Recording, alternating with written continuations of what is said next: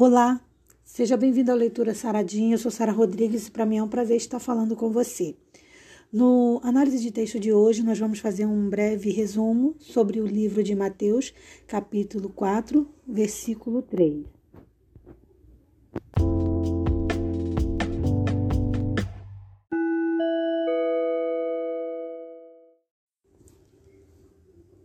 E chegando-se a ele, o tentador disse: se tu és o filho de Deus, manda que estas pedras se tornem em pães.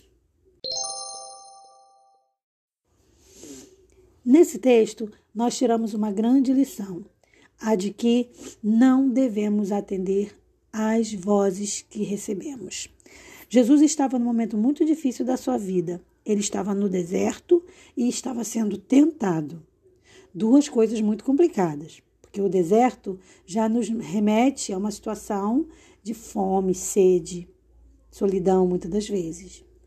E quando você é tentado a resolver o seu problema que está te afligindo, isso é uma tentação muito grande. Ainda mais se a gente considerar que Jesus é poderoso, ele é Deus, ele poderia usar o seu poder de Deus e resolver exatamente ali em, em poucos segundos o seu problema. Mas quando Jesus foi desafiado ali pelo diabo, o que, que ele fez? Ele não agiu pela emoção.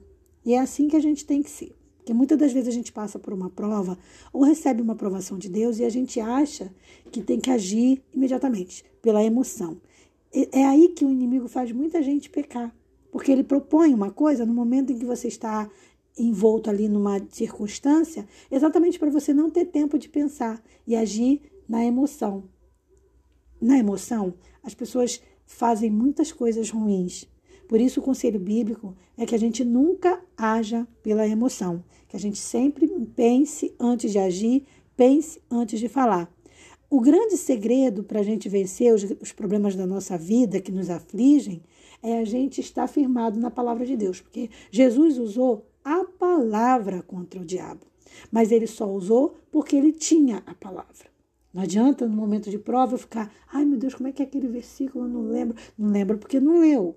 Se a gente lê sempre, na hora o Espírito Santo vai trazer à memória um versículo para gente. E a gente vai lembrar, não vou fazer isso porque a palavra de Deus diz assim, assim. E foi o que Jesus fez. Ele não se precipitou.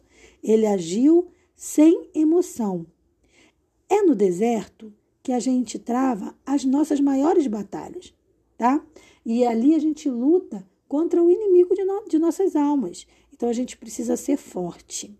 Então é preciso aplicar o que a gente aprende diariamente na palavra no momento de necessidade, no momento em que a gente está passando por uma provação, por uma dificuldade. Mas não importa o preço que a gente tenha que pagar, vale sempre a pena, independente de qualquer coisa, fazer a vontade de Deus, tá? Então, assim como o Espírito Santo conduziu Jesus para, para o deserto, mas estava ali presente para fortalecê-lo a vencer aquela prova e, e o fortaleceu tanto, tanto até que Jesus venceu a cruz, assim também o Espírito Santo de Deus está hoje conosco, amém? Para nos fortalecer a fé e nos levar o quê? A vencermos as nossas lutas diárias com Deus. Mas isso depende também de nós. O Espírito Santo está aí, está disponível para nós porque ele nos ama, mas também depende de nós desejar e botar em prática a comunhão diária com Deus, convidar o Senhor para a nossa vida. Por isso ele diz: Eis que estou à porta e bato. Se alguém abrir a porta, entrarei e cearei com ele e ele comigo.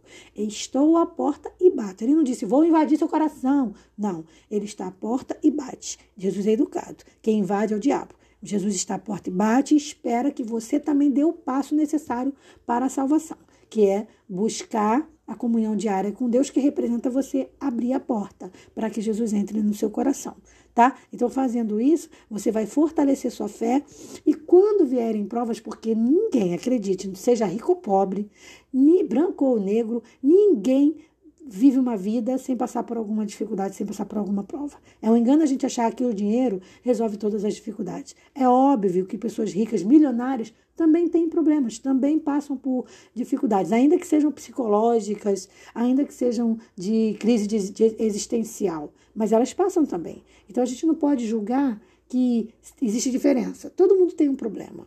E todo mundo tem algo a resolver. E resolver com a ajuda do Senhor.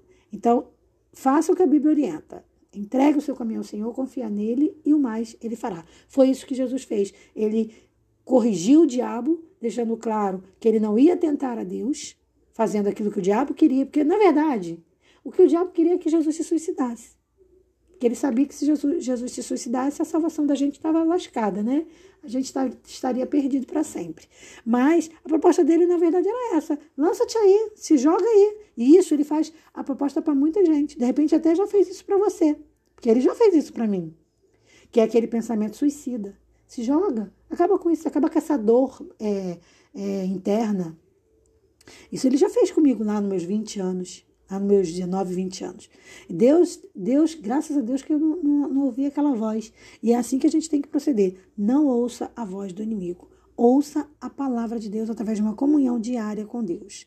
Que Deus te abençoe, que Ele nos abençoe e que a nossa comunhão de Deus com Deus seja diária e constante, tá? E com muita perseverança, com muita gratidão. Que Deus te abençoe e que você tenha um, um, a paz do Senhor na sua vida. É o que eu te desejo hoje, hoje e sempre. Se você puder, se inscreva lá no meu canal do YouTube, que eu vou deixar para você lá um vídeo muito legal, trazendo muitos, acho que em torno de uns 9 ou 10 tipos de leitura bíblica anual para você poder escolher qual a leitura que mais se adequa a você tá? Porque muita gente só conhece a leitura anual da Bíblia, mas acredite, você pode fazer plano de leitura quinzenal, mensal, se, é, por seis meses e muito mais. Então eu vou deixar para você lá todos os planos de leitura possíveis para você escolher qual que mais se adequa ao seu perfil e à sua disponibilidade também. Tá bom? Um forte abraço. Paz.